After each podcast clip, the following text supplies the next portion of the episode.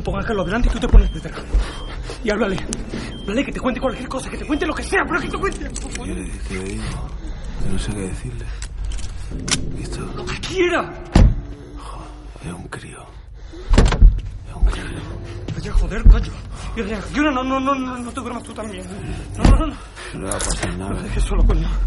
No, no le digas a mi casa. no lo vea mi madre. Mi casa no. Llámale. Despierta. Despierta. En un coche tres chicos.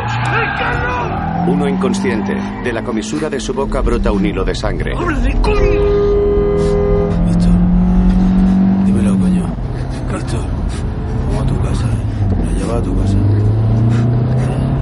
Carlos, no, no, no te duermas, no te duermas, Carlos.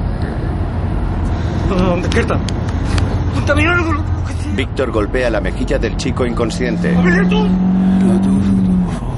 ¡Háblale! Víctor, habla tú. ¡Háblale tú! ¡Haz algo, reacciona! Víctor baja del coche apresurado y se acerca a la puerta del copiloto. ¡Cierto, haz algo! Saca al chico inconsciente del coche y lo tiende sobre el asfalto. El chico agoniza en el suelo frente a la entrada de un hospital. El coche se aleja. En una acera, una chica rubia de unos 25 años, ansiosa, se muerde las uñas.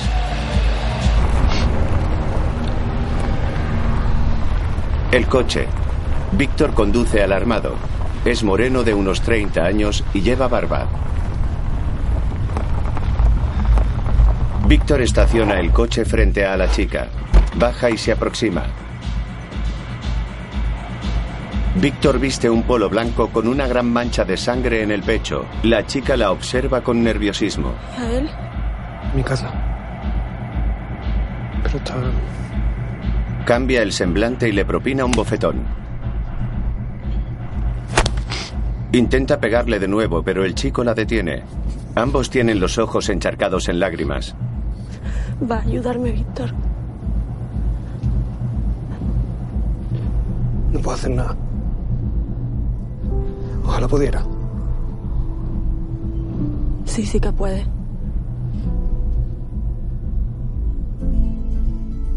Sobre un fondo negro surgen unas letras blancas. Animales sin collar. Seis años después, una carretera desolada atraviesa un campo. Un coche azul circula por la carretera.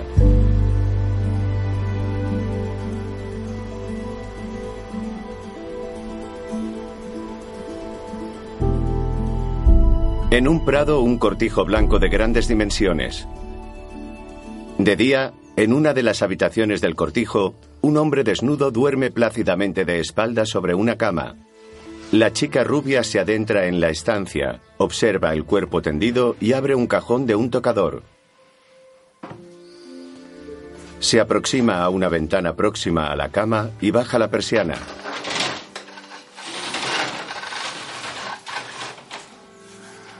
Coloca una figurita de madera de un hombre trajeado en la mesita de noche.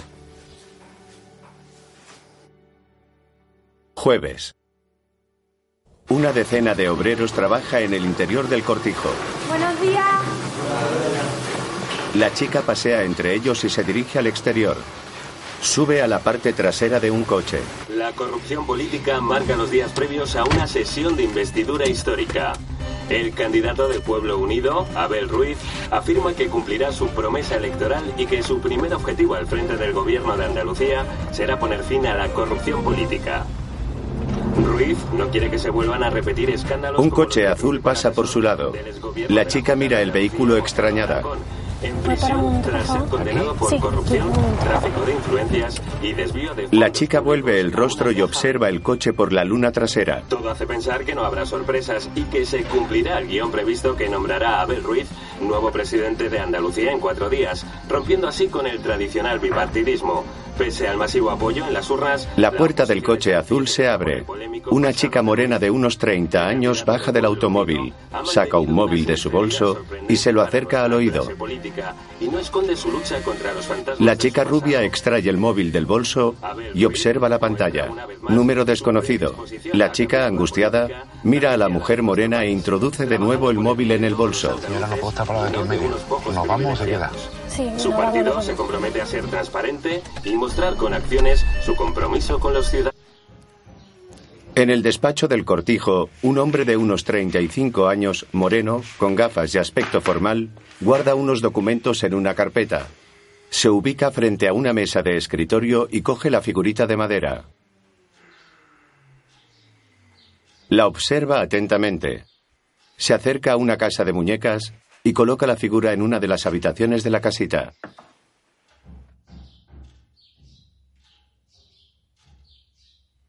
El hombre contempla la casa de muñecas embelesado. Dirige la mirada hacia la puerta. La chica rubia baja del coche sin mirar. Pide disculpas con la mano. Por la calle, la chica rubia transita mientras come un bastón de pan. En las paredes de la calle hay carteles con propaganda electoral de diversos partidos políticos. Se detiene frente al cartel del hombre de 35 años, moreno, con gafas. Un adhesivo le cubre un ojo. La chica retira el adhesivo y lo coloca en el cartel de otro partido político sobre la boca de una mujer rubia. En una oficina el hombre de 35 años con otro, regordete cuarentón. A ver, solo digo que ese reportaje no es ninguna tontería. Es la primera vez que un medio tan importante y más ese puto dominical que lo lee todo Dios reconoce que se ha hecho historia y no nos trata como el hermano tonto de los de siempre. Y en portada, joder. Solo digo que no estaría mal que este fin de semana en vuestra casa hubiera alguien de confianza con el fotógrafo ese, por si acaso. ¿Por si acaso? ¿Por si acaso qué? Pues por si acaso las cosas dejan de ir sobre el partido y se centra en cosas que nada tienen que ver con lo que hemos conseguido. Y que no le importa un carajo a nadie. Es importante. Pues esas cosas las sabe ya todo el mundo, Martín. A ver, tiene mejor valoración que el secretario general. Y hace tres años ni existíamos. Te dejaba el pellejo en las facultades enseñando a niñatos cómo hacer las cosas y ahora las cosas las estás haciendo tú. Yo sé que esto es solo el principio, pero hay que hacerlo bien. Y ese reportaje es una oportunidad de la hostia. En un despacho, ambos hojean unos diarios. En una portada, así es realmente Abel Ruiz. Hombre, Martín, la verdad que hoy se lo han trabajado bien. Eso no se lo podemos negar. Sí, he visto la foto esta mañana. No sé dónde la habrán sacado, los muy desgraciados. El miedo que les hace escarbar la basura. Martín extrae un libro de fotografía de una bolsa. ¿Y esto? Estaba haciendo mi trabajo. A ver si así entendía por qué tienes tanto interés en que la foto la haga él. ¿Y qué te parece? ¿El que la foto o el interés? Feli, un viejo amigo mío. Y de Nora. ¿De cuándo? Buena época para los malos amigos. Nah, Feli es diferente. De lo poquito que se puede respetar de aquellos años. Las fotos están bien.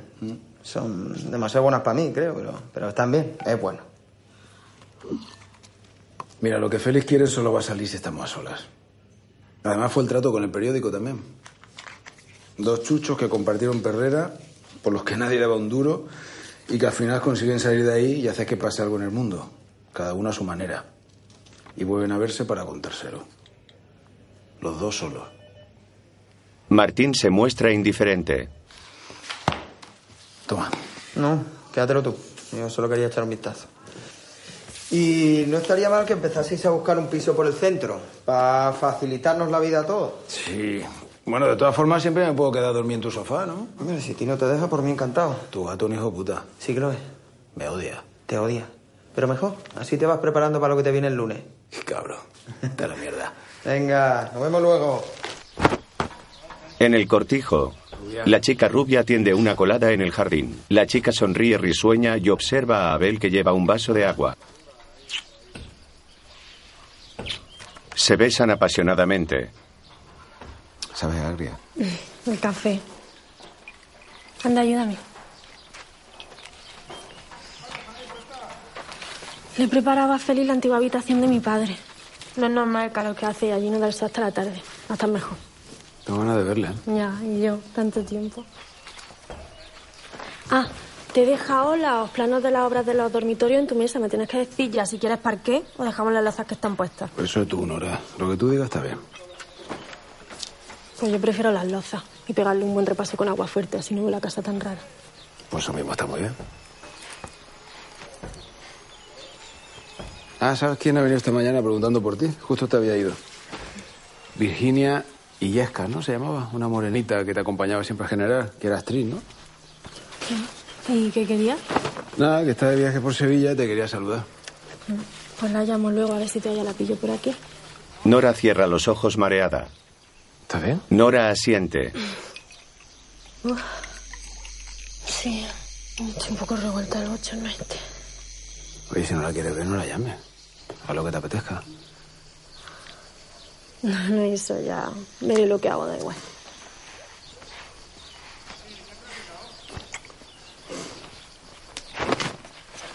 Me ha dicho que se quería pasar por el general a echar un vistazo. ¿No le ha avisado de que había cerrado? Sí, claro, le he dicho que desde que abrieron la autovía nueva no hay nada por ahí. Luego me ha dado la enhorabuena y se ha ido. Más rara que un perro verde. Bueno, yo me voy a tumbar un rato arriba. Come tú y me avisas cuando venga Feli, ¿vale? Yo te aviso. Me pasa esta mañana por donde Rosa y le compro una flor a tu hermano. Te la dejo en el despacho.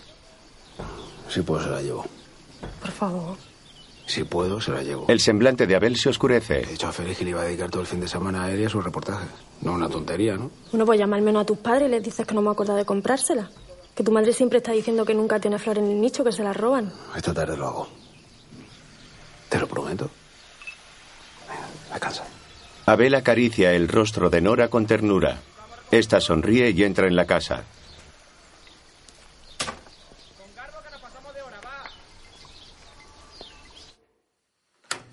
En la habitación de la pareja, Nora enciende un ventilador pequeño de mesa. Las aspas del ventilador giran veloces y ondean unos lazos que cuelgan del ventilador. Nora duerme en su cama mientras el aire del ventilador agita ligeramente su pelo. Abre los ojos y se despereza con suavidad. Eleva el torso, se acerca a la ventana y mira por el cristal. Un hombre con barba de unos 35 años se apea de un todoterreno. Abel se acerca y lo abraza. Los tres cenan en el porche del jardín. Es suerte. ¿Os acordáis de la foto del presidente con el bigotito nazi? La cosa es que cuando yo le hice la fotografía yo no me di cuenta que justo en ese momento había algo que le estaba haciendo sombra aquí en el bigotillo. Yo estaba fascinado con las boqueras de nuestro presidente. Estaban, estaban pastosas. Yo me estaba acordando del padre del sapo. Me fascinaban. Pues hice clic y bueno, me dieron 50.000 euros de premio por una sombra nazi accidental en la bocaza del presidente. Sí, señor. 50.000 eurazos. Que esa foto arrasó por todos los lados. Hicieron hasta camisetas con esa foto. Y eso es tocar techo en mi profesión, ¿eh? Manda huevos. Que tiene una flor en el culo, siempre lo he dicho. Sí. Abel observa el móvil. A ver, eso en la mesa no. Voy. Nora, enojada, lo mira de reojo. A ver, Perdón. Deja el móvil. Era Martín. Que invitemos a Alberto Gómez y a su mujer a la fiesta. invítalo tú si quieres, yo no lo conozco de nada. Además, es una cosa entre amigos, no es trabajo. Ahora tienes amigos en esa alcantarilla. Bueno, alguno queda, entre tanta rata acostumbrada a las tuberías. Deberías de empezar con esa perlita el discurso de investidura del lunes. A los medios le iba a encantar, vamos. A los medios le va a encantar lo que tú digas. A ver, a ver. Además, ahora va a trabajar para vosotros, ¿no? Bien. ¿Tu amigo? ¿Víctor Alarcón? Nora baja el rostro compungida. No sé, no contesto. Hombre, nos sigue dirigiendo la que la Abel niega cabizbajo. ¿Quién será que ¿Feliz qué es? Es el coto privado de caza de la familia Alarcón. Bueno. Es el consejo de administración de la televisión pública y de la radio. Total, que Víctor va a seguir ahí donde lo puso su papá, ¿no? Pero ahora al servicio de los buenos. No sé, no contesto. Bueno. Nora le coge la mano a Abel. Este le da un beso en el dorso de la mano y le acaricia los nudillos. En la cama, Abel duerme con el torso descubierto. Nora, a su lado, contempla a su pareja y sigilosa se levanta de la cama.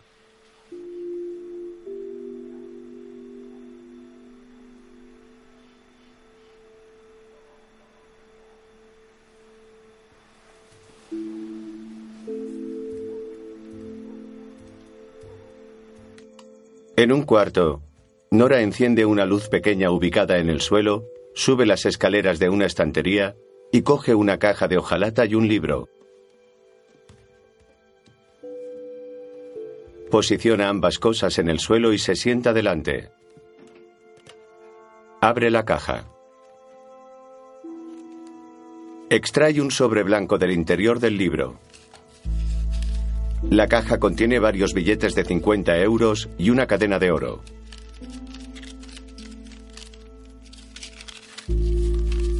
Coge 700 euros y los coloca dentro del sobre. Lo ubica dentro del libro y lo cierra. Los hermanos Karamazov, Dostoyevsky. La cocina. Nora coge una caja de una alacena, guarda algo en su interior y la coloca de nuevo en su sitio.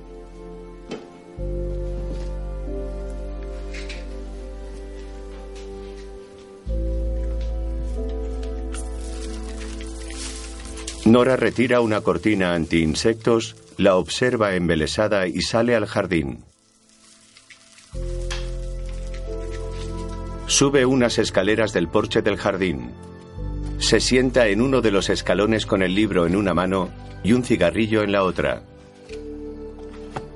Deja el libro en el escalón, ubica el cigarrillo sobre sus labios y lo enciende con una cerilla.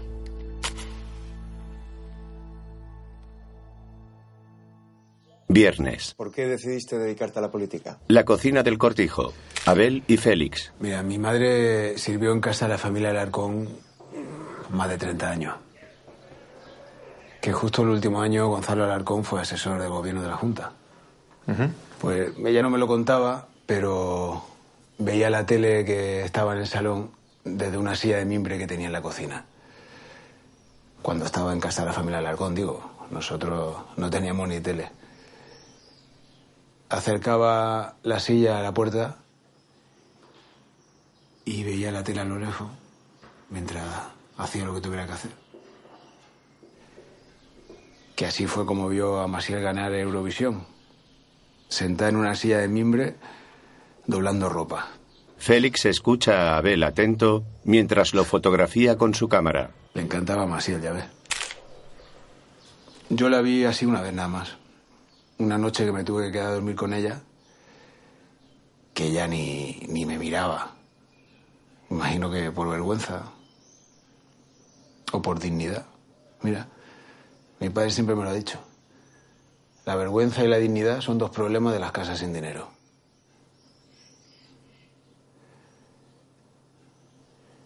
Fue aquella noche, mi madre me sentó en su rodilla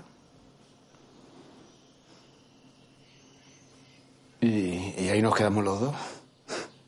En la cocina, en silencio, viendo la tele a metro de distancia. El 1, 2, 3 de Mayra, me acuerdo que ponían. Por eso me dedico a la política. Por la gente que se tiene que sentar en esa silla. Una carretera atraviesa un campo desolado. Un taxi circula por la carretera. Nora Está sentada en el asiento trasero. En el regazo sostiene el libro de Dostoyevsky. Nora descansa ambas manos sobre el libro. El taxi se aproxima a una nave blanca en venta.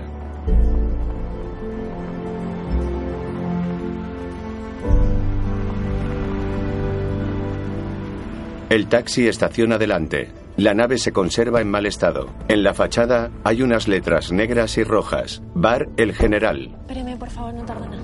El cacharro sigue funcionando, ¿eh? usted verá. No importa, pero espéreme. Gracias. Nora rodea la nave con el libro en la mano. El lugar es sombrío y árido.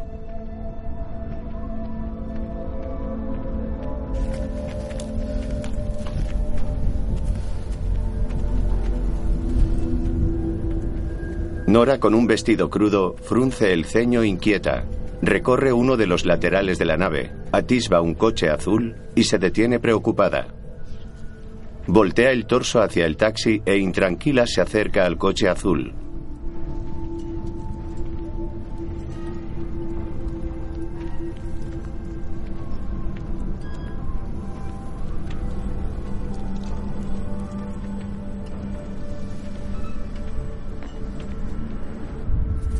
Se aproxima a la ventana trasera del coche. En el asiento, Virginia está durmiendo. Nora advierte tres bolsas de gran tamaño en el interior del coche.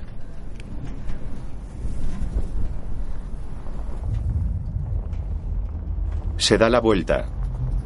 Un Audi antiguo estaciona cerca.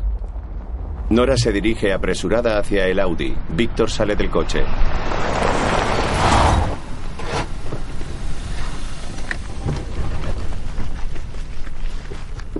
Hola. Víctor, ¿podemos dejarlo para otro momento? Imposible, lo siento. Por favor. ¿Qué pasa? Nada. ¿Has venido con alguien? No, anda así como siempre. ¿Ese coche? ¿Es uno de algo? Está abandonado como tú aquí. Toma. Nora le entrega el sobre a Víctor. Gracias. ¿Te importaría...? ¿Qué es el recibo? Víctor saca una cartera y le da un papel. Tengo que pedirte algo, Nora. Es importante. Me tengo que ir, Víctor. Ya, dámelo, por favor. Es solo un momento. ¿Eh? Entramos en el coche si quieres. Solo necesito decirte algo que me escuche y luego te vas y te llevas tu recibo. Nora lo observa asustada. Víctor sube al coche y le hace una señal a Nora para que entre. Nora permanece de pie acongojada. Observa el coche azul y sube al Audi. Víctor deja el móvil junto a la palanca de cambios. Nora mira con desagrado un cenicero repleto de colillas. Víctor se percata. No tenía mucho tiempo últimamente para lavarlo. Da igual. No. ¿No te da igual? ¿Ni poner la espalda contra el asiento? ¿Qué te piensas que hay? ¿Chinche? Víctor coloca la mano sobre el hombro de Nora y ejerce presión. Nora hunde la espalda sobre el asiento bajo la atenta mirada de Víctor. ¿Sabes qué fue Abel? ¿El que me trajo aquí por primera vez? Nos vamos a un coño de este sitio, ya verá, me dijo. Me trajo a rastra. Estuvimos despiertos casi dos días. Sin salir del bar, sin saber ni qué hora era. Lo bien que lo pasábamos aquí, qué pena que la fiesta siempre se acabe. El despacho del cortijo. Pero tú eras amigo del hijo de la familia. A ver, Víctor y yo éramos críos cuando mi madre sirvió en casa de su familia. Supongo que hacernos amigos fue una necesidad. Félix fotografía la casa de muñecas. Te podías sentir muy solo en aquella casa. Seguimos un ratito, ¿vale? ¿Estás bien? Sí, sí. Pasa que tantas fotos seguidas no, no me acostumbro. Félix coge un cigarrillo. Eso fuera. Abel señala el cigarrillo y Félix se aproxima a la terraza del despacho. Abre la puerta y permanece en el umbral. Abel se acerca. Dame una calanda. ¿Estás seguro? Trae. ¿No te vas a volver a enganchar y joder tu imagen de Jesucristo? La mierda. Félix le da el cigarrillo y Abel le da una calada. Pues lo echaba de menos, ¿eh? Bueno, echo de menos hasta una buena resaca. Pues sí, en donde las dejaste. Imagino. Félix lo mira pensativo. ¿No te da, no sé, miedo que todo ese asunto acabe pasando de factura de alguna manera? No. En el Audi, Víctor abre el sobre y cuenta el dinero. Nora busca con la mirada el taxi y vuelve a mirar a Víctor que calcula y asiente con la cabeza. Tato, gracias. Dame el recibo, por favor. Está el taxi esperando y me va a salir por una ruina. Por eso no te preocupes. Al taxi te invito yo. Por la molestia de venir aquí durante tantos años. Víctor coge un billete de 50 euros del sobre y se lo entrega. Nora lo mira con desprecio. ¿Qué pasa? No es suficiente. No quiero tu dinero. Eso sí que es nuevo. Es el mismo dinero que salvó a Abel. Cógelo, mujer. Es bonito. Que era solo que falta para pagar un taxi.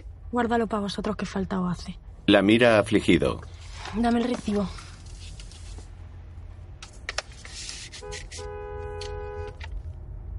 Se me acaba de ocurrir que deberías de mandarle algún regalo a mi padre. A la cárcel.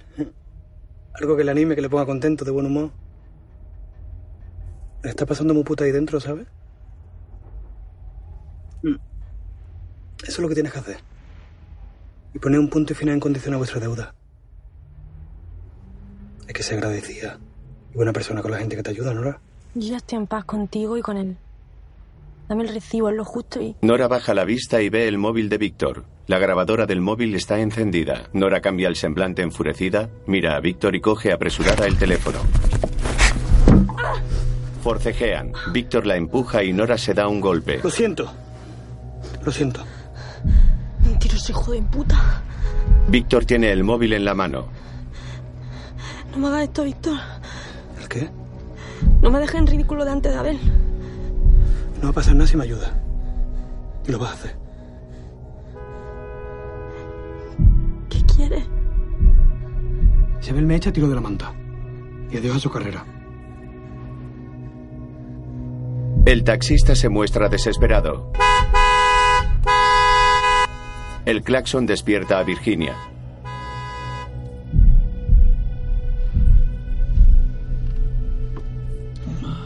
Virginia se estira.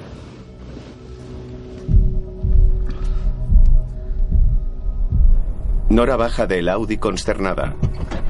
Víctor abre la puerta y la mira. Lo siento, Nora. Cállate ya, tú no eres capaz de sentir nada. Ese dinero te lo pedí yo. Él no lo sabía. Yo fui la que... qué? Tú preferiste no preguntar mucho por si te dabas una hostia con la verdad, ¿no? Que yo no lo sabía, joder, no lo sabía. Esa sí que es la verdad. Esa verdad no le va a importar una puta mierda a nadie. Nora lo observa anonadada. Víctor extrae un cigarrillo y un mechero del bolsillo del pantalón.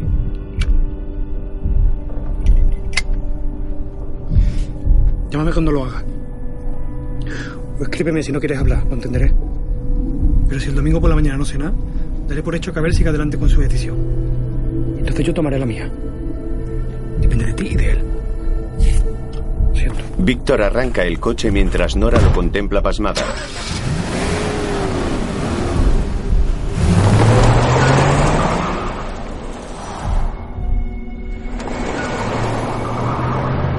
Una lágrima desciende por su mejilla. Se enjuaga las lágrimas.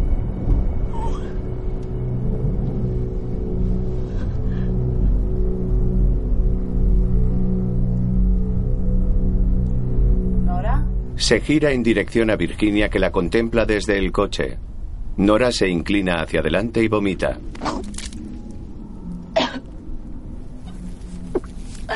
¿Estás bien? Virginia se acerca atónita. ¿Estás bien? Nora extiende el brazo evitando que se aproxime. Nora se incorpora y Virginia la mira preocupada. Nora sonríe. ¿Qué haces aquí?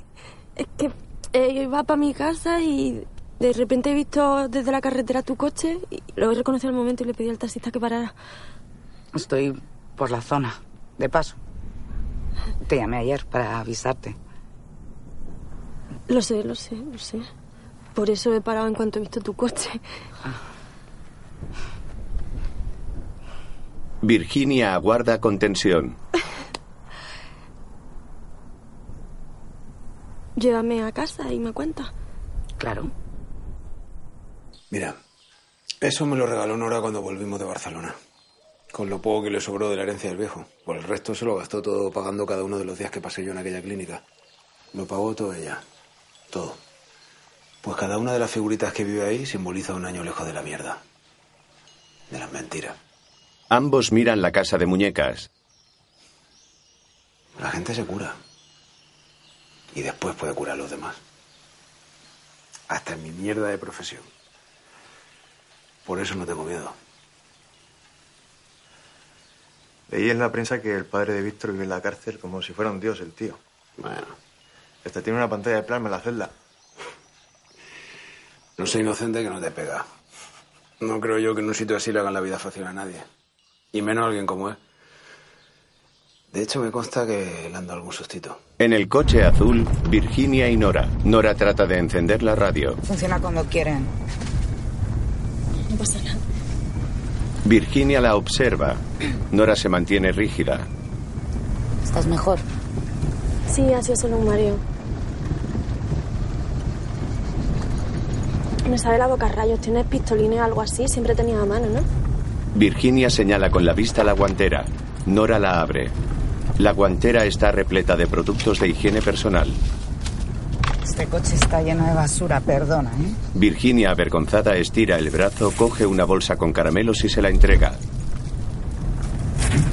Nora abre la bolsa, coge un caramelo y se lo lleva a la boca. Nora asoma la cabeza por la ventanilla agotada. Virginia la examina cohibida.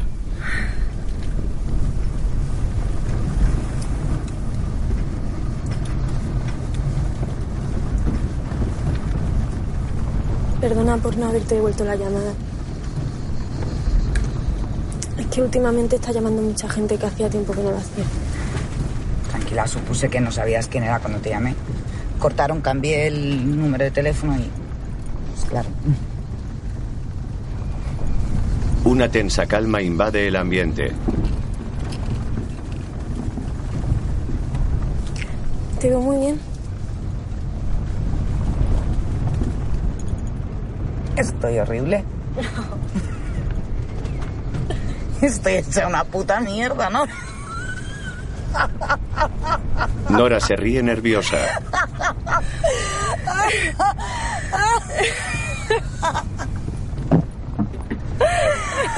Ay. Tú sí que estás bien. Pareces otra. Las dos. Las dos estamos muy bien.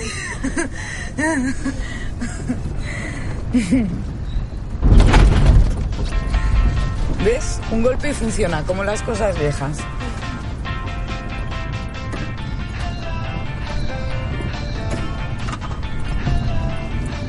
¿Tienes dónde quedarte mientras estás por aquí, de paso?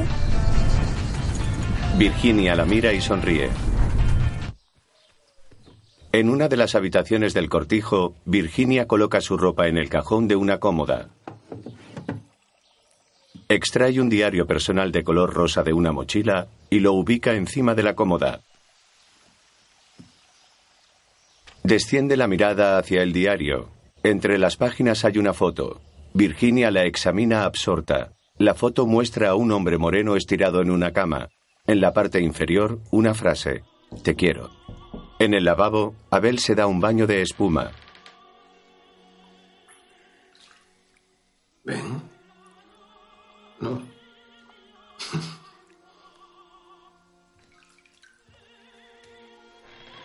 Nora cierra la puerta. Se acerca, besa a su marido y se sienta en las lozas del suelo al lado de la bañera. Ambos se miran embobados. Nora le acaricia los labios y él le muerde los dedos. Nora coloca dos dedos en la barbilla de Abel y los desciende lentamente por su cuello y su pecho. Nora sumerge los dedos en el agua de la bañera y sigue descendiendo por el cuerpo de Abel. Abel cierra los ojos y echa la cabeza hacia atrás. Nora mira fijamente a su marido.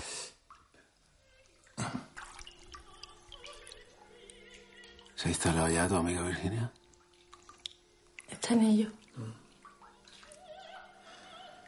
Menos mal que no querías verla. No era eso, me daba vergüenza no haberme acordado de su existencia durante todo este tiempo. La mano de Nora queda sumergida en el agua. Entonces tú la recoges como si fuera un animalillo atropellado, ¿no? Solo van a ser un par de días. Además, me vendrá bien alguien que me ayude con lo del domingo. Hecho jaleo para mí sola. La comida, las flores. Pero ha venido para quedarse. No sé, a lo mejor. Cuidaba a su madre, pero creo que se ha muerto, aunque ella no dice nada. Más rara. No, me gusta hablar poco, solo eso. Es rara. Tú sí que eres rara. ¿Yo?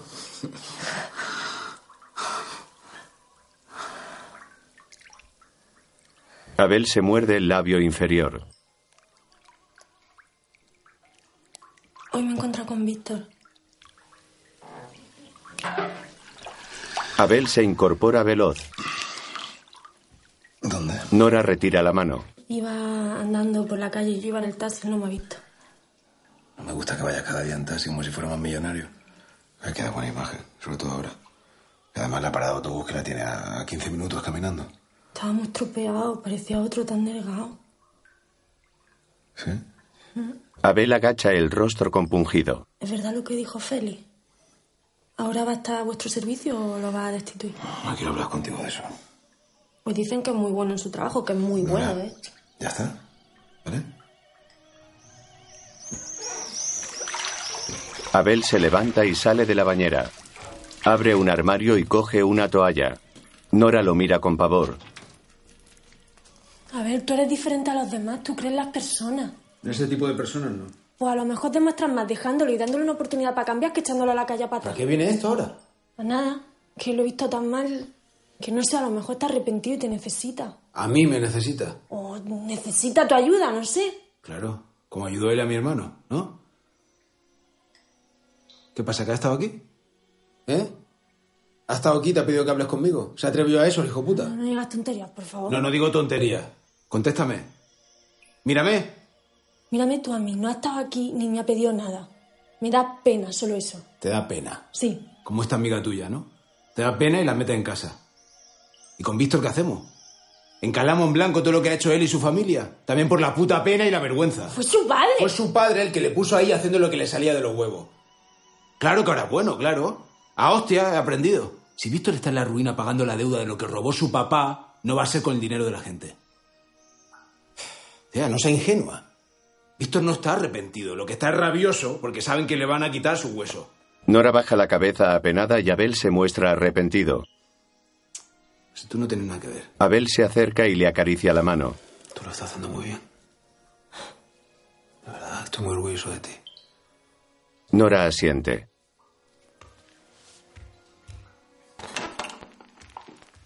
Abel sale del baño. De noche, Virginia baja las escaleras del cortijo.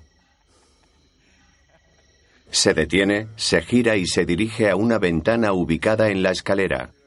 Observa por la ventana a Félix y a Abel en el jardín.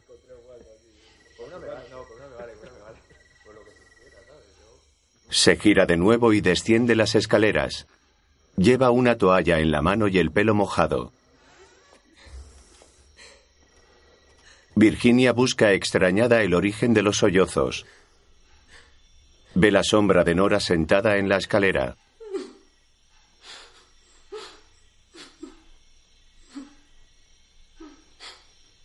Virginia permanece inmóvil.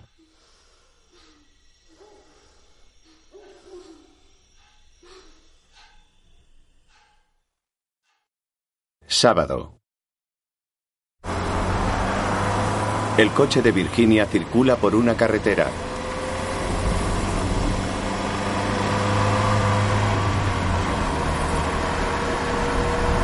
Virginia, con el pelo recogido, aguarda en el coche al lado de una vivienda. Tuerce el cuello hacia la vivienda, inquieta. En la puerta del parking de la casa una pintada. Ladrones. Virginia coge las llaves del coche y sus pertenencias y sale del coche.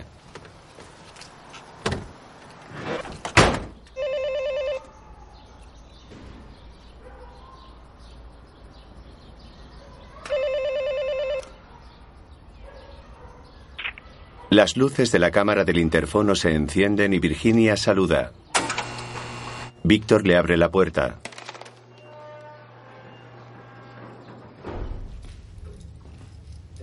Virginia se adentra nerviosa en el apartamento y guarda las llaves en su bolso. Analiza la estancia y se acerca a una jaula de pájaro. Observa la jaula a conciencia.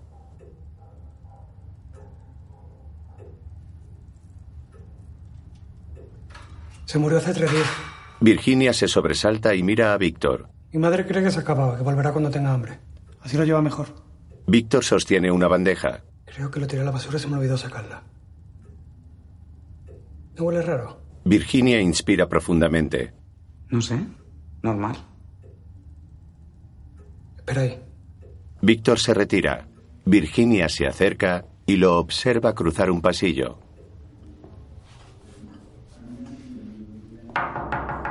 Víctor espera frente a una puerta y entra.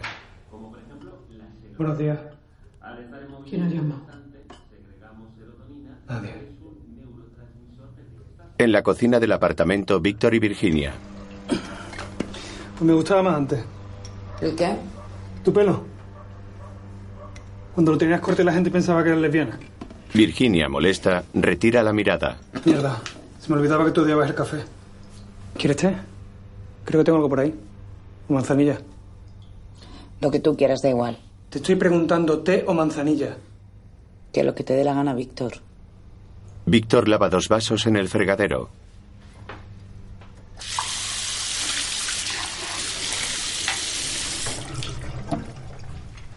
Abre la nevera con los vasos en la mano. Saca una botella de vodka. Virginia observa resignada. Son las nueve y cuarto. ¿Ya? Víctor llena ambos vasos. Esto es lo que me da la gana.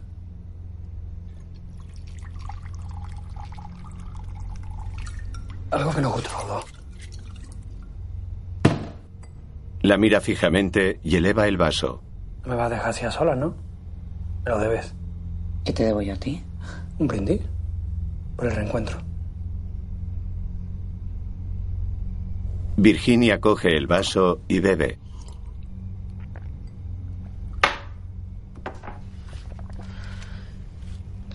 ¿Por qué no la tiras? ¿El qué? Virginia señala una planta muerta ubicada en la encimera. Víctor se enciende un cigarrillo. Luego lo riego. No te molestes, está muerta. Da mal fario tenerla así. Si da Malfario seguro que es la culpable de todo. ¿Has venido a desayunar, Virginia? Solo quería saber cómo estás. Vale. O sea que has venido a lavar conciencia. Pues eso me resulta muy complicado de tragar porque ni tú ni yo somos así, ¿verdad? Virginia se muestra tensa. ¿Qué estáis haciendo, Nora y tú? ¿Ves? Qué fácil decir la verdad. Aquí te sientes mucho mejor. Mm. De eso me sonaba ese coche en el general. ¿Qué haces allí? ¿Qué quieres, Virginia? No lo sé. ¿Sabes Nora que has venido aquí? No, pero tiene miedo y eso sí lo sé. Te tienes que estar tú desesperada para oler el miedo de alguien. ¿Qué viste? Dímelo tú. No, dímelo tú porque estás sentada ahí delante cinco años después de desaparecer sin decir nada. Y dime qué coño quieres. ¿Está engañando a Abel? Quiere dinero. Pues eso pídeselo a Nora, no a mí. Que ella es mucho más lista y sabe muy bien callarse las cosas. Busca el dinero en casa, lo bueno, aquí no. Aquí solo hay cosas que no sirven para nada. Que no le importan a nadie. Víctor coge la botella de vodka y la aproxima al vaso de Virginia. Ella coloca la palma encima. Víctor, indiferente, arroja el líquido sobre su mano y Virginia la retira. Víctor se sirve más vodka. Solo un poquito, ¿eh? Y si se te calienta el estómago y no vuelves a salir corriendo, que es lo que estás deseando hacer. Víctor. Una anciana entra en la cocina con una mancha de humedad en la entrepierna. Joder, mamá. Víctor se posiciona frente a su madre. He soñado con tu padre. Virginia se aproxima. Déjame a mí. ¿Qué haces? ¿Quién eres tú? Nadie. El baño del apartamento. La madre de Víctor desnuda está sentada en la bañera mientras Virginia la lava. Víctor se ubica en la entrada y las observa. Casi nunca salgo así, lo siento.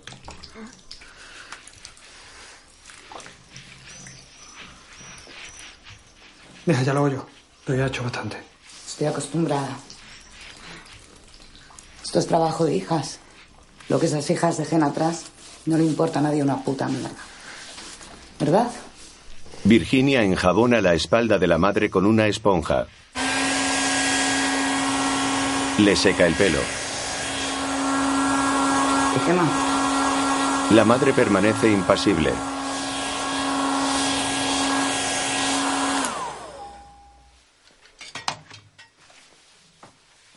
Virginia coge un peine y peina la melena de la septuagenaria.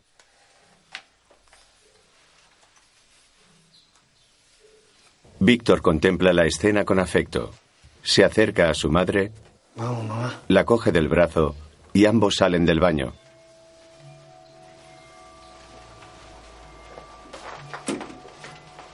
¿Tienes un cigarro? Se detiene, saca un paquete de tabaco del bolsillo de su pantalón y se lo entrega. Quédatelo. Virginia, ¿qué hacías allí, en el general? Conduje hasta ahí sin pensar. Es el último sitio donde tenía buenos recuerdos de algo. Víctor la mira melancólico y regresa con su madre.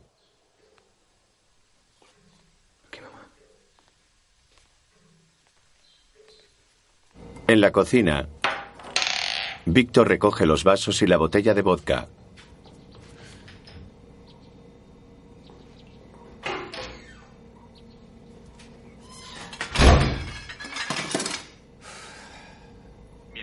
El cortijo. Nora sostiene un manojo de flores y corta el tallo con unas tijeras mientras escucha la radio. Venga, hombre, me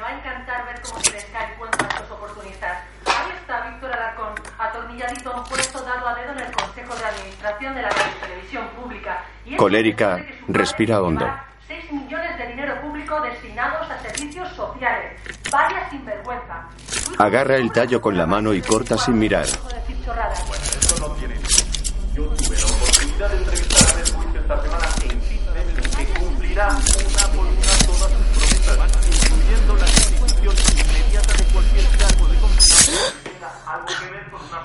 De su mano caen unas gotas de sangre.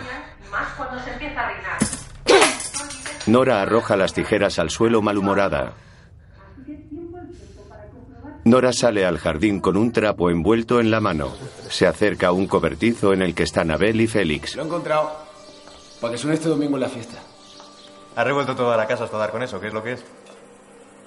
173 canciones en coche desde la clínica de Barcelona hasta aquí. ¡Wow! ¿Te acuerdas? ¿Eh? Eres urtera. La pareja se mira emocionada y Félix los fotografía. No, no, Para.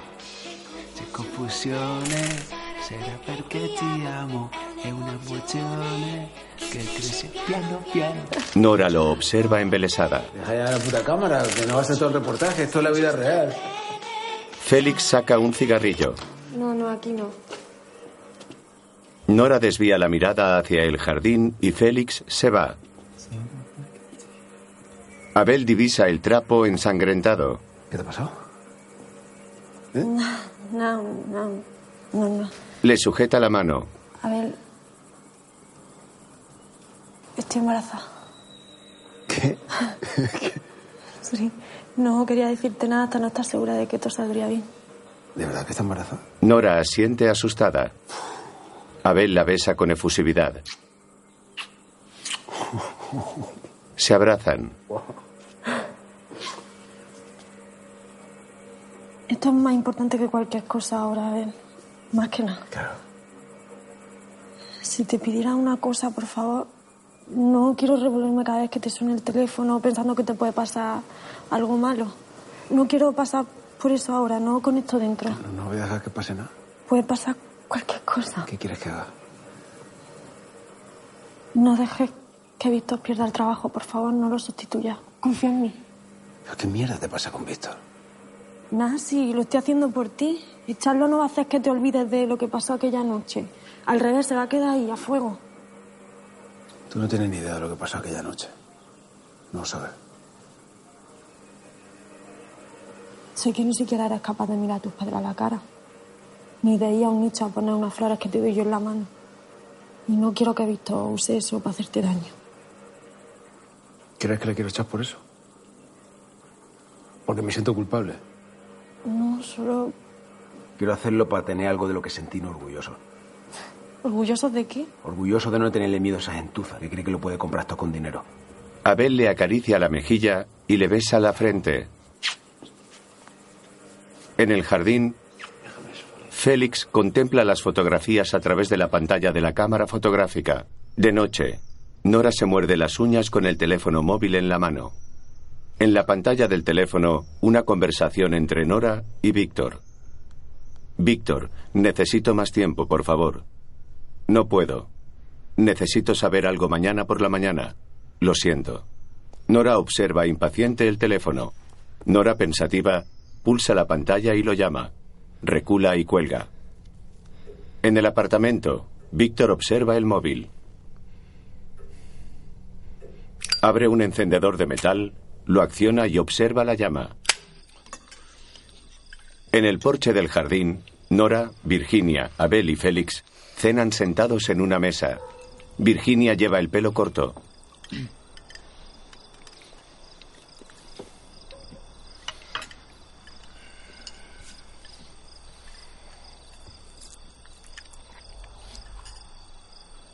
Nora coge una jarra de agua vacía y se pone en pie. Abel la mira y asiente. Nora se adentra en el cortijo. Virginia mira a Abel y agacha la mirada. ¿Te queda bien? El pelo. Félix la mira divertido. Hace calor, mejor así. ¿Me dejarás hacerte fotos? ¿A mí? Sí.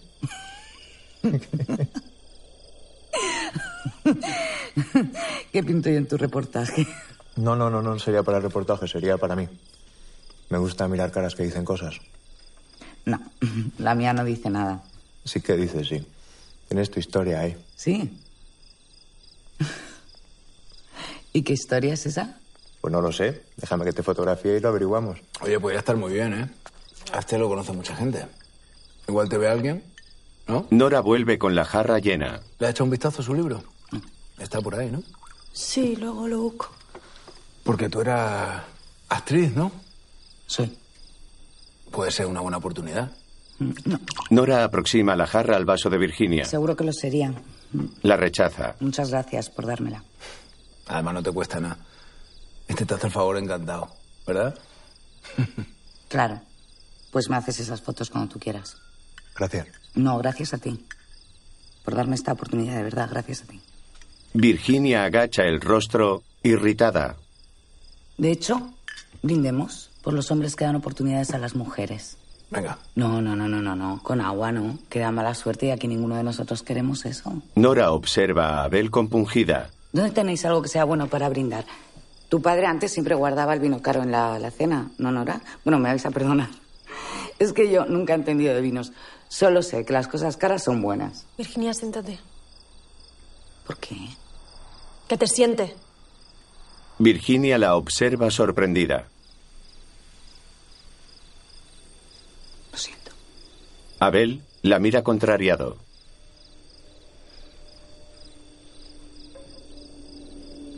Virginia regresa a su asiento. Lo siento, soy una burra. Yo solo quería que brindáramos por los hombres maravillosos que dan oportunidades a las mujeres. Vamos a hacerlo. Con agua. Y con dos cojones. La suerte no existe, Virginia. Además, nosotros ya no la necesitamos, ¿verdad?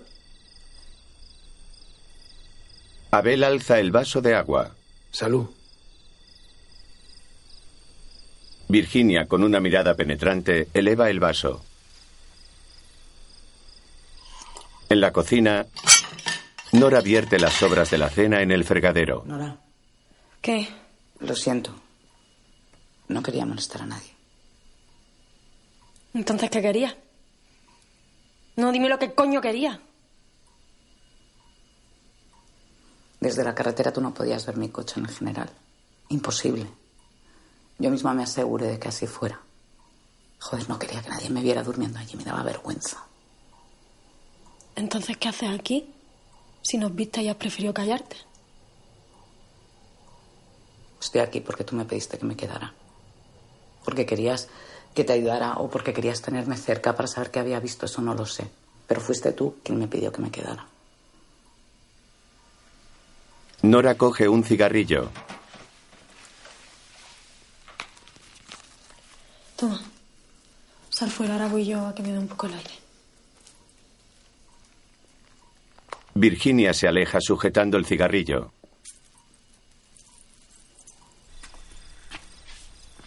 Nora se aproxima a Virginia y le acaricia el hombro.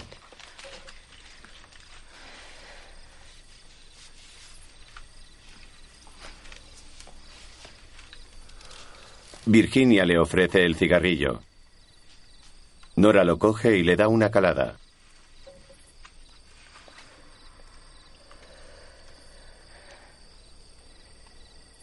Le debía dinero a Víctor. Eso era lo que estábamos haciendo allí. Virginia la mira incrédula. Nora le devuelve el cigarrillo. Ayúdame con la mesa, anda. Nora se levanta y se encamina hacia la mesa.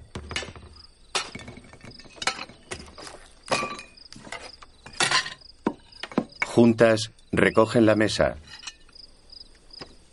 Yo necesitaba ayuda y Víctor necesitaba que los remordimientos no le volvieran loco. ¿Te acuerdas de Carlos? Sí. El hermano chico de Abel, que siempre iban juntos. Ahora mismo no le pongo cara, pero sí, claro, me acuerdo de verle en el general. Que siempre estaba. ¿Borracho? Dilo, borracho, puesto hasta el culo como Victoria Abel. Siguiendo el ejemplo de los mayores. Aprendía rápido el niño, ¿eh? Los muy animales había noches que casi no podían ni hablar.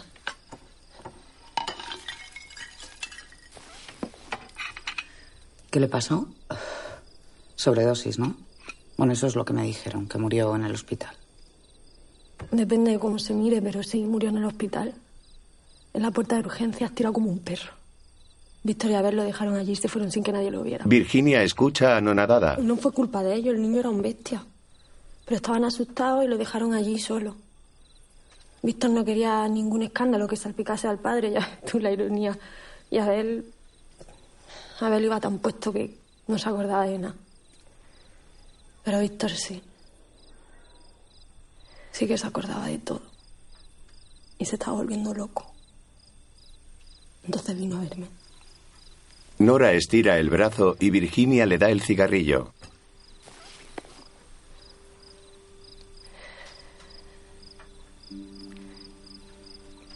Yo usé su mala conciencia.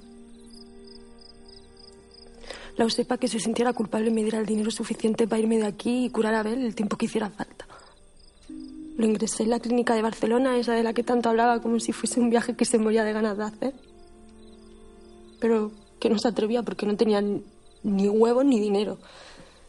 Y yo le di las dos cosas. Nora habla con ojos llorosos.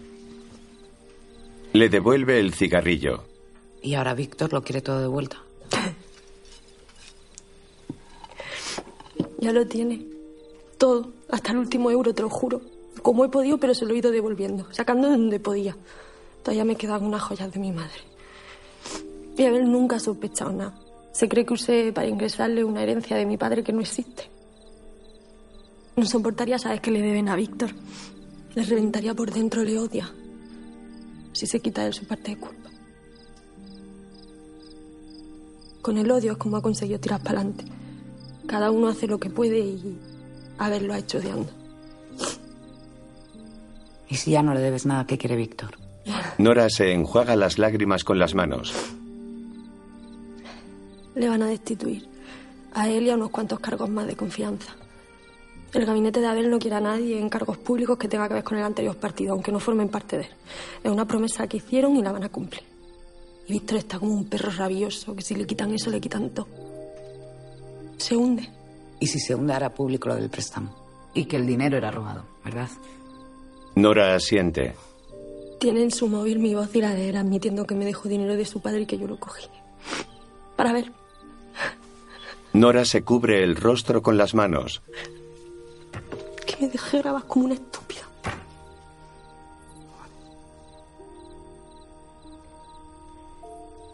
Él pareció reconocer tu coche, no sabía que os conocíais. Virginia ladea el rostro afectada. Nunca se lo conté a nadie.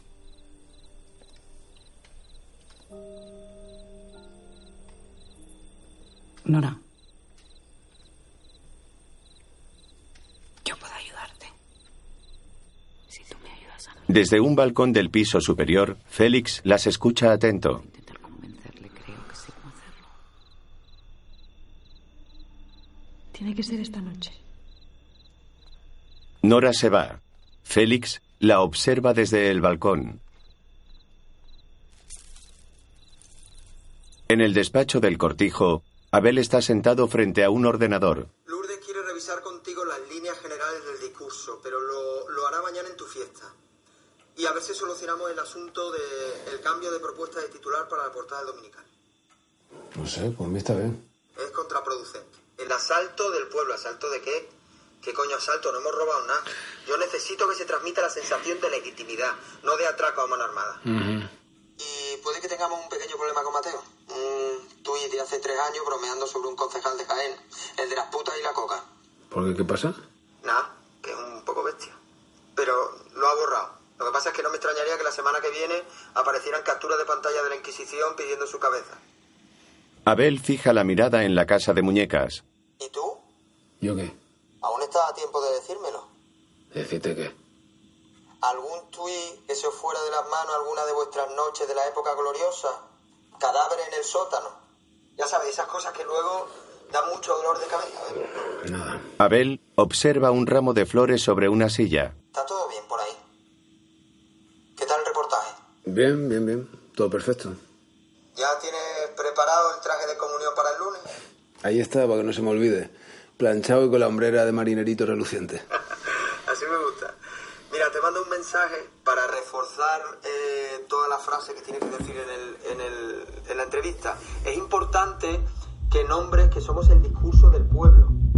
Es muy importante. Es una cosa semántica, pero así vamos introduciendo el concepto de que nosotros somos el pueblo. Una discoteca. Virginia se abre paso buscando entre la multitud.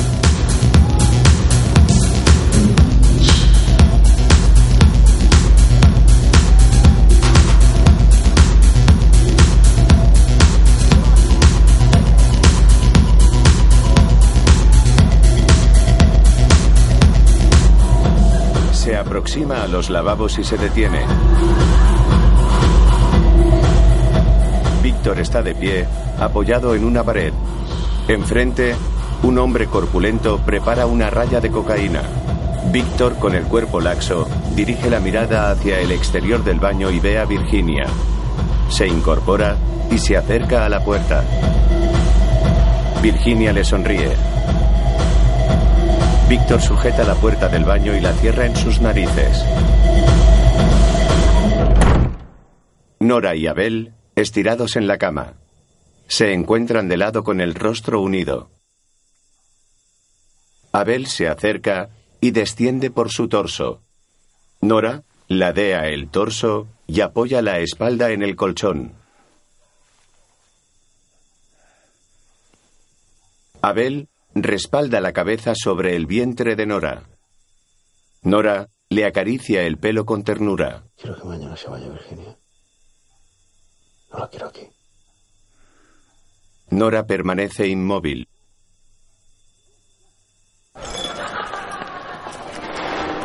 Víctor deambula por la calle sin rumbo fijo con un cigarrillo en los labios. Se enciende el cigarrillo. Virginia fuma de pie en la calle.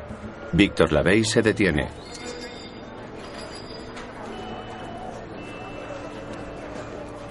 En el interior del coche de Virginia, Víctor observa la carretera desde la ventanilla del asiento del pasajero con el rostro pálido.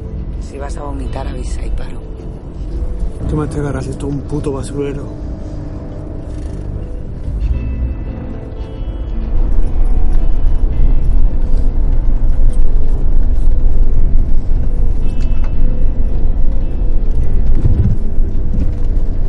La cocina del apartamento. Víctor se inclina frente al fregadero y bebe agua del grifo. Coge agua con las manos y se moja la cara.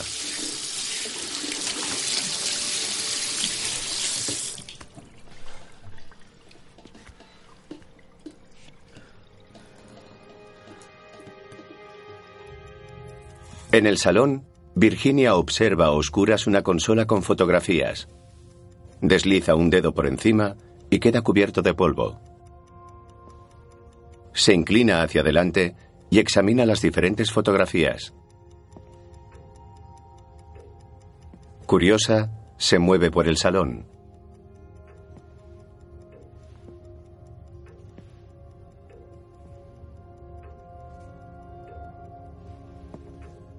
Se acerca a una pared y enciende la luz del salón. Divisa boquiabierta un armario con escopetas. ¿Qué haces? Se gira.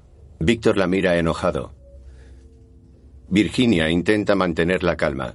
Mañana tendré que ir a entregar a buscar mi puto coche por tu culpa. Tengo sed. Virginia bebe agua.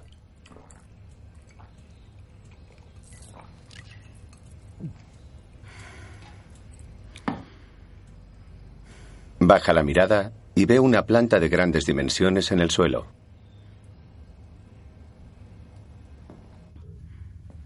Virginia regresa al salón.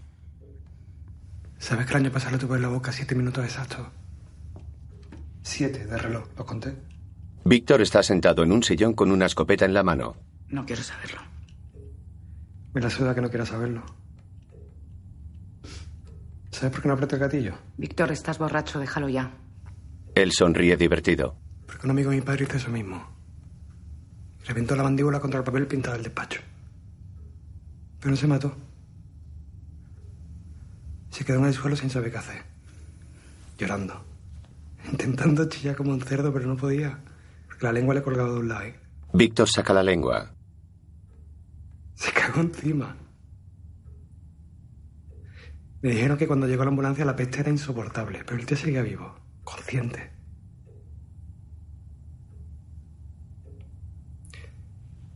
Me dio miedo que me pasara lo mismo.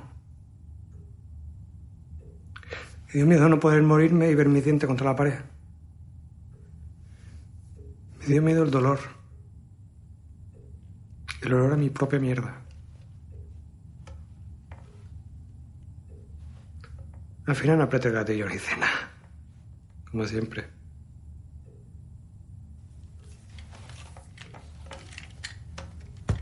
Coloca la cantonera de la escopeta en el suelo.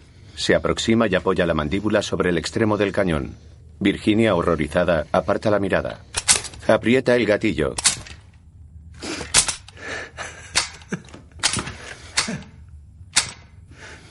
Virginia rehúsa mirarlo.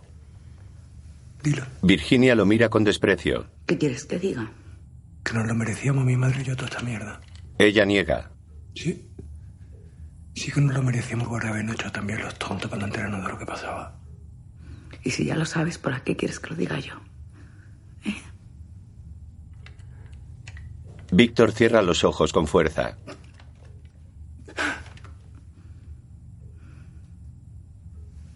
Virginia se acerca y le quita el arma.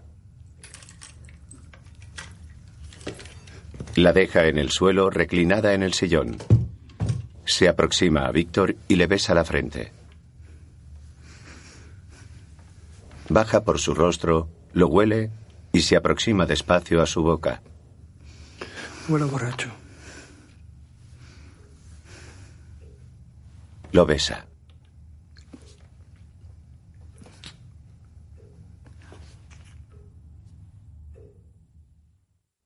Domingo. De día.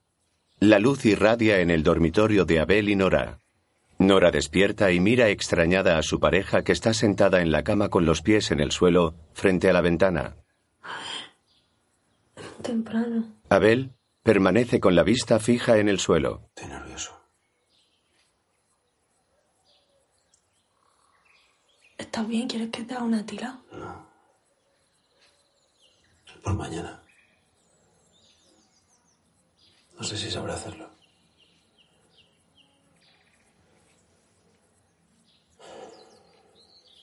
Nora estira el brazo y le acaricia la espalda. Claro que sabrá.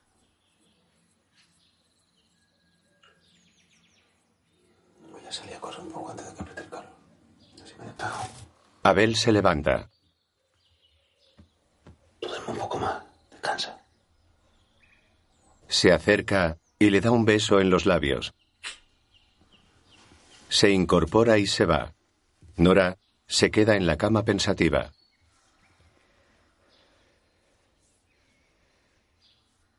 En el apartamento, Víctor está estirado en la cama desnudo. Virginia, sentada desnuda a su lado, lo observa.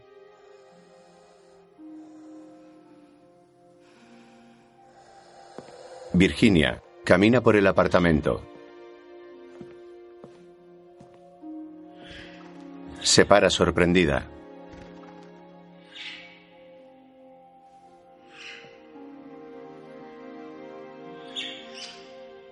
Se aproxima extrañada y entra en el salón.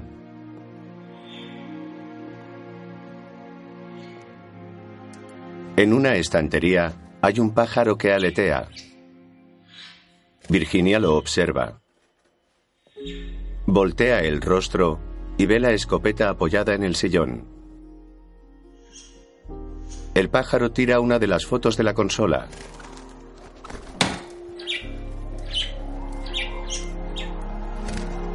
Vuela a su antojo por el salón. Virginia cierra la ventana.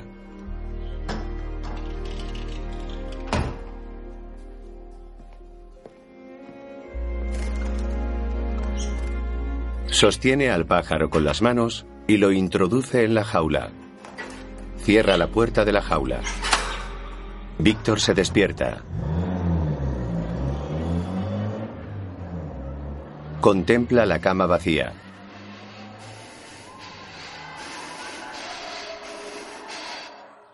Teclea en el móvil y lo acerca a su oreja. Martín, soy Víctor Arcón. No, no, no, no me cuelgues. No localizo a Abel. Es- escúchame. Me voy a dar el gusto de joderle a la fiesta antes de llamar a la prensa. ¿Eh? Y decirles cómo es Abel de verdad. De dónde salió ese dinero para curarse. ¿Tú te acuerdas de Carlos, el hermano de Abel? A la prensa le va a encantar saber cómo murió. El despacho del cortijo. Un móvil está situado frente a la casita de muñecas. Nora coge el teléfono. En la pantalla, el nombre de Martín. Nora cuelga y repasa las últimas llamadas recibidas. Todas son de Martín y Víctor.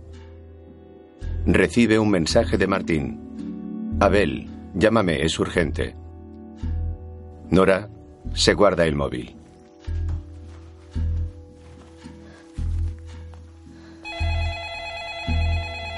Observa el teléfono fijo con recelo.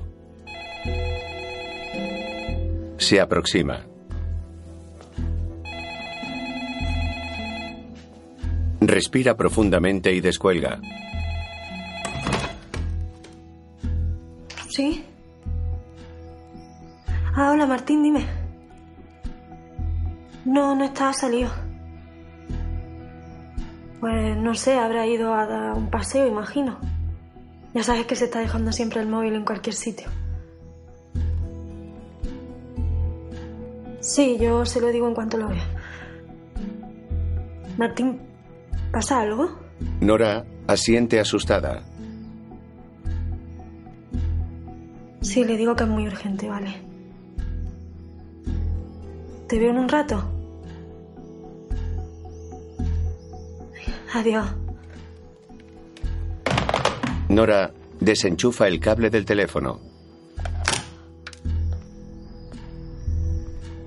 Pasea alarmada por su casa.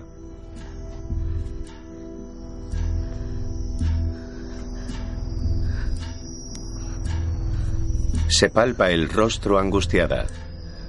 Apoya las palmas de las manos sobre una mesa y agacha el rostro abatida. Coge una botella de vidrio de encima de la mesa y la lanza contra la pared. Félix entra por la puerta y observa los añicos esparcidos por el suelo. Atónito, dirige la mirada hacia Nora. ¿Qué ha pasado? ¿Estás bien? Sí. Nada, que estoy torpe ya, ya lo recojo. Félix carga una mochila en el hombro. ¿Te vas? Sí, salgo ya, sí. Vendrán del periódico a recoger mis cosas cuando os venga bien. Dime dónde puedo dejarlas que no molesten. Mm, Pero quédate, por favor. A la fiesta. Por Abel. No puedo. No quiero ver cómo Abel pierde todo por lo que ha luchado, Nora. Lo que él ha conseguido es muy importante. No lo estropees. Nora baja el rostro apenada. Por un campo, Abel camina pensativo.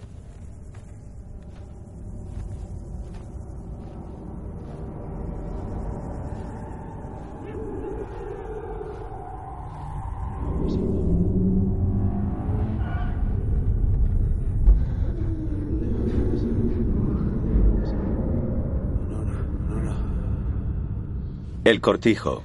Nora está sentada en la cama de su dormitorio. Virginia accede al dormitorio y se sitúa de pie enfrente de Nora.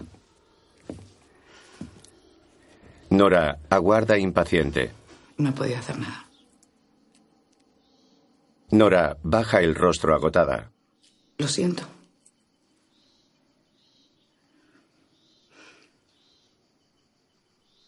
Solo te voy a pedir una cosa más. ¿Qué? Déjame tu coche. Ahora. Te llevo yo donde tú quieras. Nora niega con la cabeza. Déjamelo. En el apartamento, el pájaro vuela convulso dentro de la jaula. La madre de Víctor observa la jaula. Está asustado, pero ha vuelto. Víctor se acerca. Te dije que volvería cuando tuviera hambre. ¿Se va a matar si sigue haciendo eso? Déjalo. Se ha regresado por algo. ¿De dónde lo ha sacado? Ya te lo he dicho. Ha vuelto solo. Es otro. La madre lo mira confusa.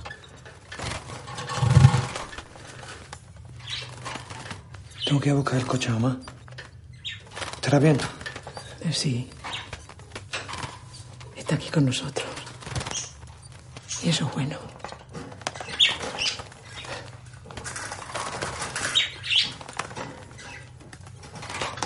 Víctor se va. Sale a la calle. Nora lo espía desde el coche de Virginia.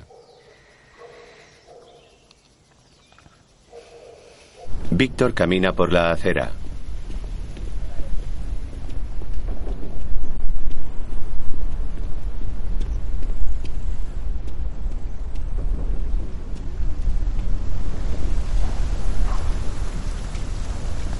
Nora lo sigue a pie. Víctor tuerce la calle y Nora acelera el ritmo. Víctor se encuentra en el andén de una estación de tren. Lleva el móvil en la mano y lo observa ansioso. Saca un paquete de tabaco y coge un cigarrillo. Enciende el cigarrillo. Nora llega a la estación, distingue a Víctor y se acerca. Se detiene. Tren con destino Sevilla Centro efectuará su entrada en dos minutos. Se gira y observa el andén.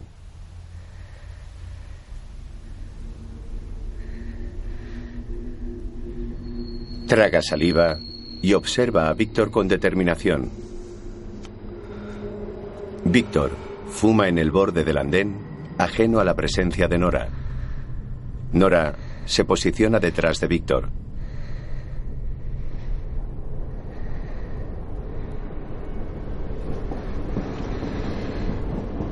Nora estira el brazo y lo ubica a escasos milímetros de la espalda de Víctor. Retira la mano arrepentida. El tren pasa a toda velocidad por la estación. Víctor se percata y Nora echa a correr.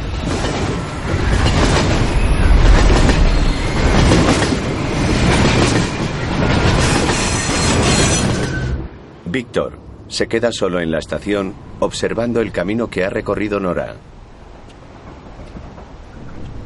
Extenuado, da unos pasos al frente y se sienta en uno de los bancos de la estación. Baja el rostro y llora desconsolado. Inclina el torso hacia adelante, coloca los codos sobre los muslos y se cubre el rostro con las manos. Nora conduce el coche azul por una carretera que cruza un campo de tierra. El rostro de Nora evidencia su malestar.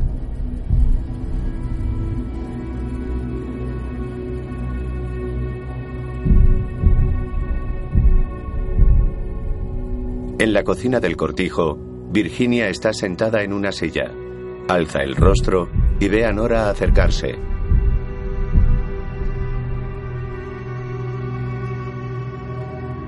Nora, mustia, le entrega las llaves del coche. Ambas muestran el mismo gesto desolado. En la ducha del baño, el agua desciende sobre el cuerpo inerte de Abel. Este mantiene la mirada baja y su mano permanece apoyada en la pared. Alza la mirada y se pasa una mano por el rostro. Desde la ventana de su dormitorio, Nora contempla el coche de Virginia alejarse. Nora corre la cortina y se sienta en la cama. Abel se acerca mientras se abotona una camisa blanca. Te estaba buscando. Se sienta a su lado. Ya has visto mi teléfono que no lo encuentro. Lo habrás dejado por ahí, como siempre. Abel observa a su esposa. Nora. Nora gira el rostro. Abel se acerca y la besa. Gracias. Por todo. Es un regalo para ti. Nora abre el regalo.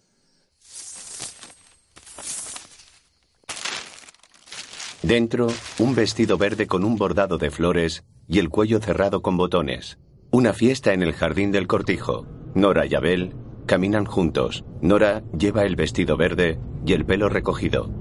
Abel se acerca y le susurra algo al oído. Nora asiente y él se aleja. Nora lo sigue con la mirada. Él se aproxima a la mesa de una pareja de unos 60 años. Saluda con la mano al hombre.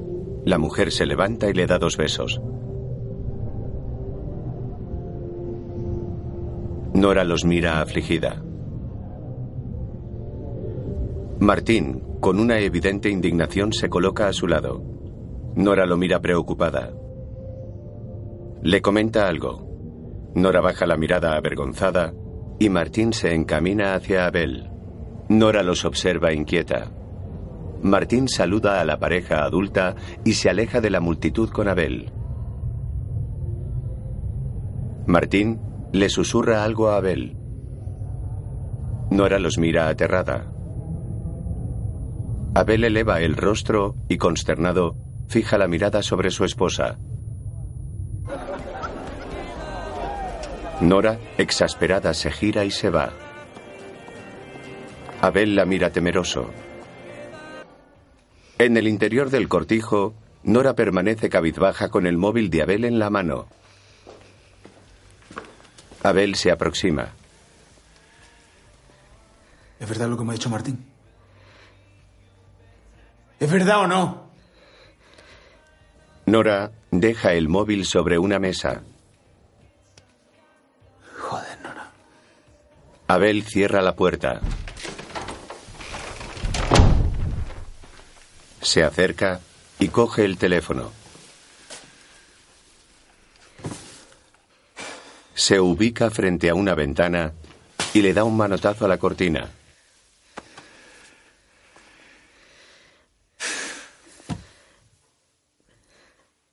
Víctor siempre estaba presumiendo de todo lo que tenía, no sé. Yo creía que lo que me dejaba era una miseria para él y su padre, que era solo... ¿Que era solo qué? ¿Solo qué? Dinero, solo dinero. ¿Solo dinero? Sí. ¿Dinero que crece en los árboles? El dinero de esa gentuza nunca es solo dinero. Siempre hay algo peor. Es que no sabía qué hacer y quería ayudarte. Pero ya se lo he devuelto todo, ya no le debemos nada. No seas ridícula. Ese dinero, esa deuda, vienen de un sitio que es para siempre. Nora se acerca y le acaricia la cara. No, no me toque. No me toque, no quiero que me toque. No, cállate, cállate. No tiene ningún derecho a decir nada, ninguno. Así que te callas. Abel se sienta en una silla mientras Nora llora desconsolada. Cuando la prensa escuche esa grabación, voy a tener que renunciar a todo. Al final me van a recordar como un mentiroso más, por tu culpa. Era igual que tu padre. Cuando se compra por cualquiera que le ponga un collar al cuello. Tú has hecho lo mismo. Dejas que Víctor y su padre te pongan uno a ti. Y lo que es peor, que me pongan uno a mí.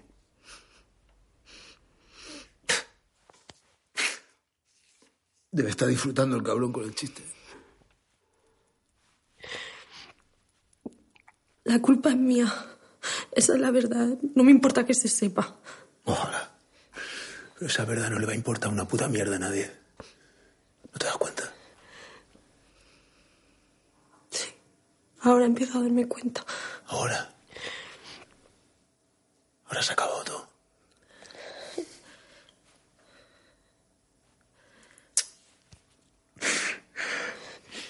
Me has convertido en todo lo que odio. Me has hecho débil. Abel llora fatigado.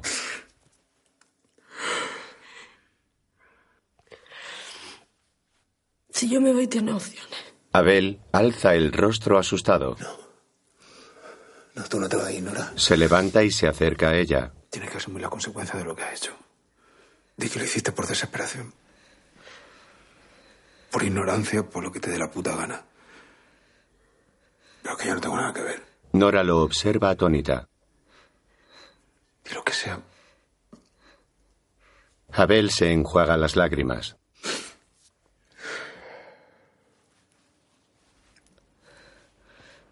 ¿Qué me va a pasar cuando lo diga?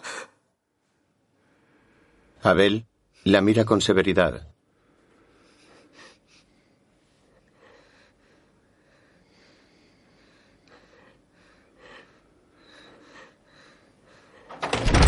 A ver, Ahora no, Martín. Dame un minuto.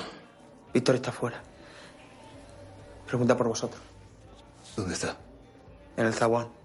Solo. Ambos se muestran estupefactos. Abel sale al exterior. Martín lo frena y le coge del brazo. Tranquilo. No quiero veros mañana en internet en un vídeo partiendo la cara. Abel le aparta el brazo de un manotazo y se va. Martín contempla a Nora que se limpia el rostro.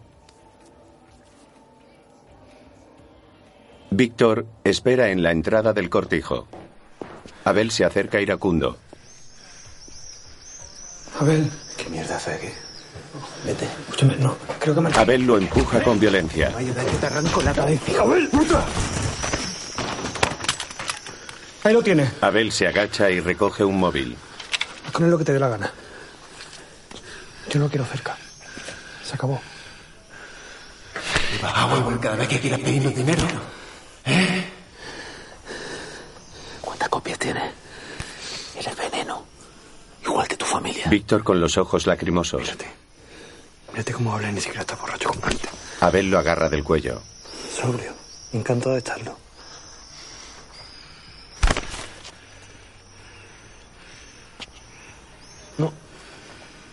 No tengo otra copia.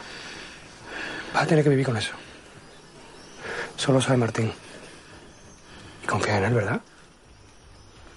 Abel baja la mirada.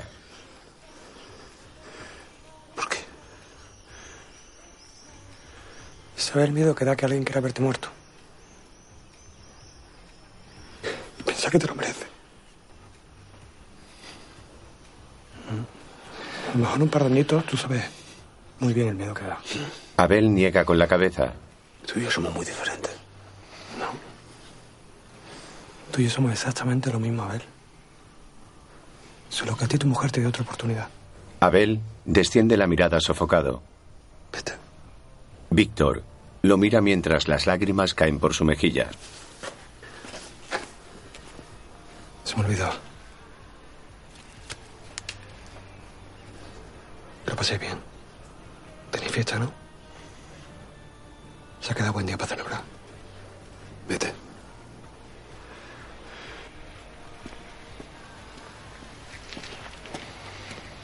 Abel lo mira. Se agacha y coge un papel arrugado del suelo. Lo mira con atención. En el jardín, Abel y Martín hablan. Martín alza el rostro y mira al cielo agradecido con un vaso en la mano. Le da unas palmadas en el hombro y sonríe. Abel se aleja, voltea y observa a Martín que lo mira y levanta el vaso.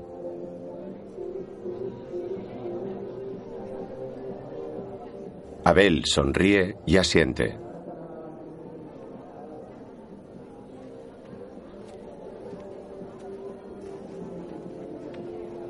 Abel busca entre el gentío.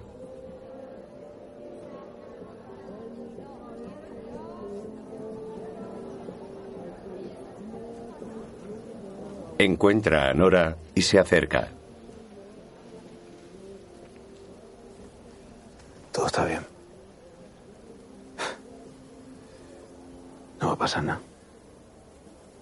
Me alegro. Pasado unos días de mierda, ¿no? Ahora sé que todo lo que hiciste fue para ayudarme. Nora asiente. Igual que todo lo que hiciste por tu padre.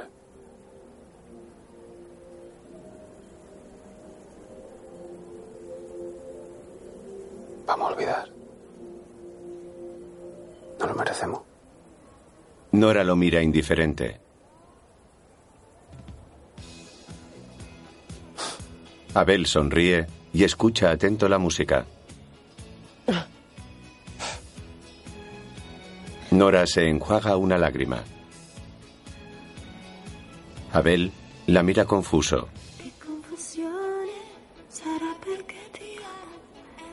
Yo te quiero. Nora niega.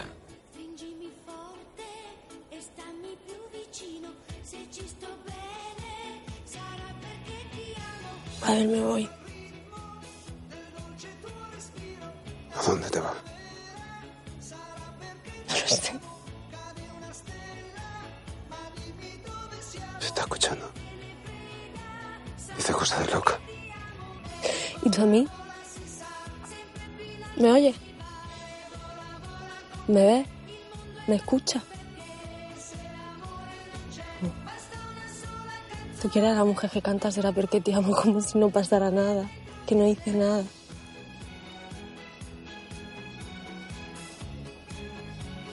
¿Qué quiere decir con eso?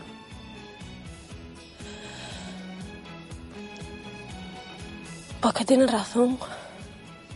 Que ya no tiene ni puta gracia tener un collar al cuello.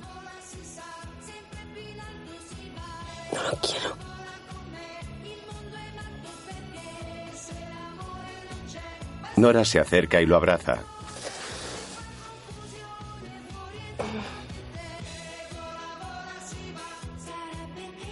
Nora le susurra al oído. Se desprende de su abrazo. Abel pone las manos sobre su barriga y Nora lo aleja.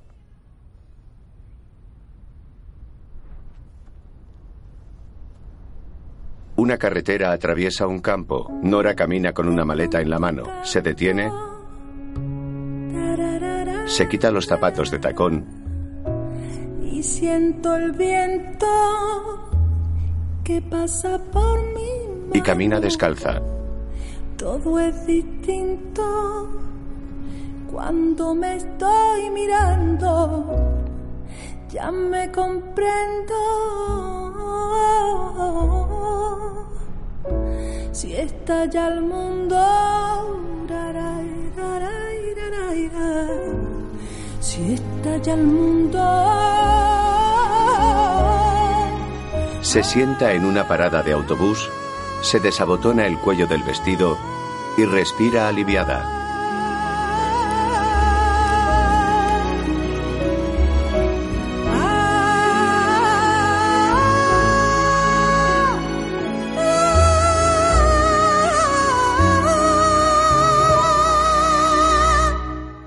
Sobre un fondo negro, unas letras blancas. A mi madre. Natalia de Molina. Daniel Grau. Natalia Mateo. Ignacio Mateos. Borja Luna. Mario Tardón. Con la colaboración especial de Mariana Cordero. Escrita y dirigida por J. Linares. Producida por Beatriz Bodegas.